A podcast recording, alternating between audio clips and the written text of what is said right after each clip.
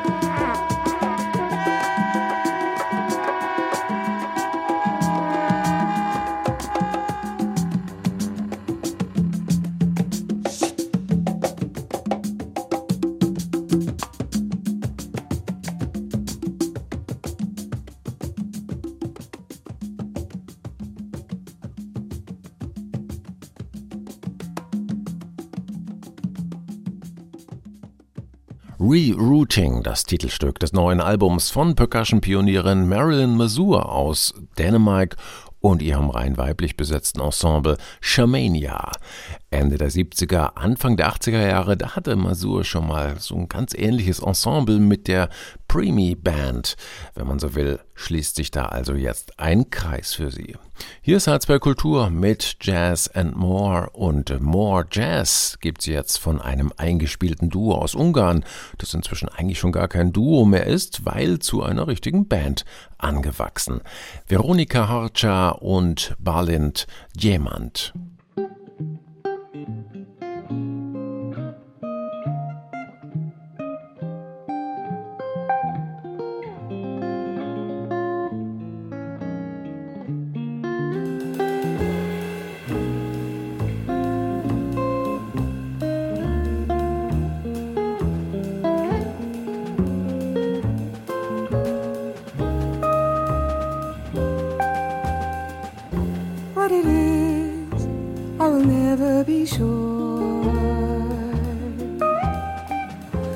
innocent and unintentional.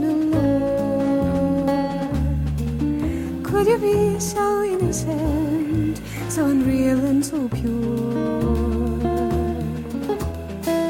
It doesn't end, something new.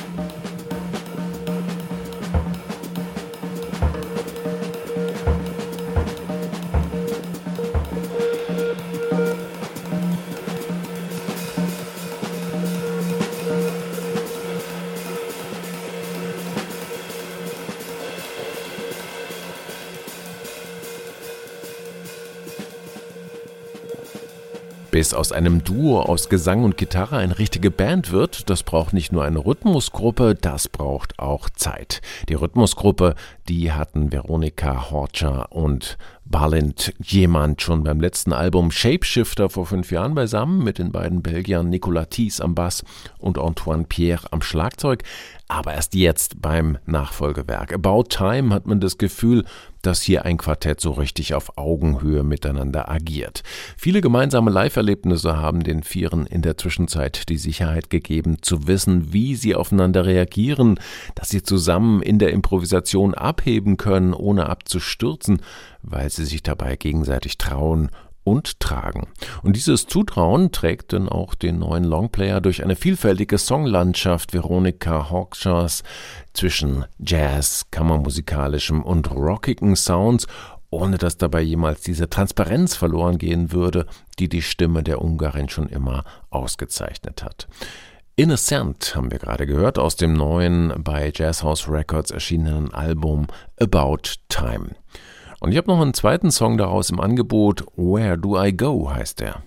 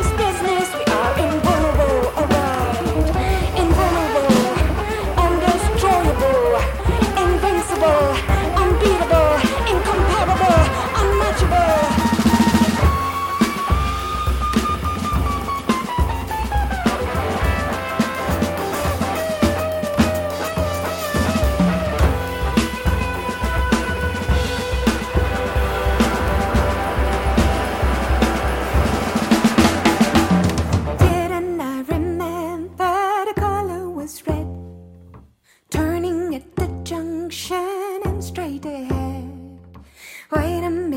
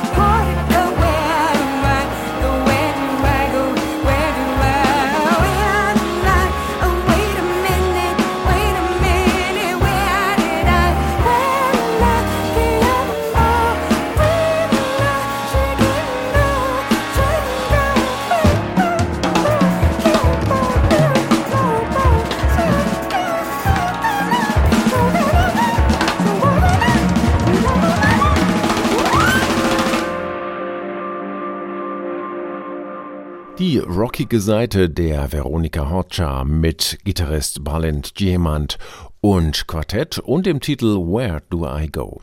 Wenn Sie noch überlegen, wohin Sie am Dienstag, den 1. November abends hingehen sollten, dann kann ich Ihnen das Konzert dieses ungarisch-belgischen Quartetts im Theaterstübchen in Kassel wärmstens ans Herz legen. Wer von ruhigem Kammerjazz schwärmt, der wird beim Münchner Traditionslabel ECM Records eigentlich nie ganz falsch liegen und auch das jüngste Beispiel enttäuscht diese Erwartungen nicht. Pianist Wolfert Brederode bringt dazu gleich ein ganzes Streichquartett in Stellung.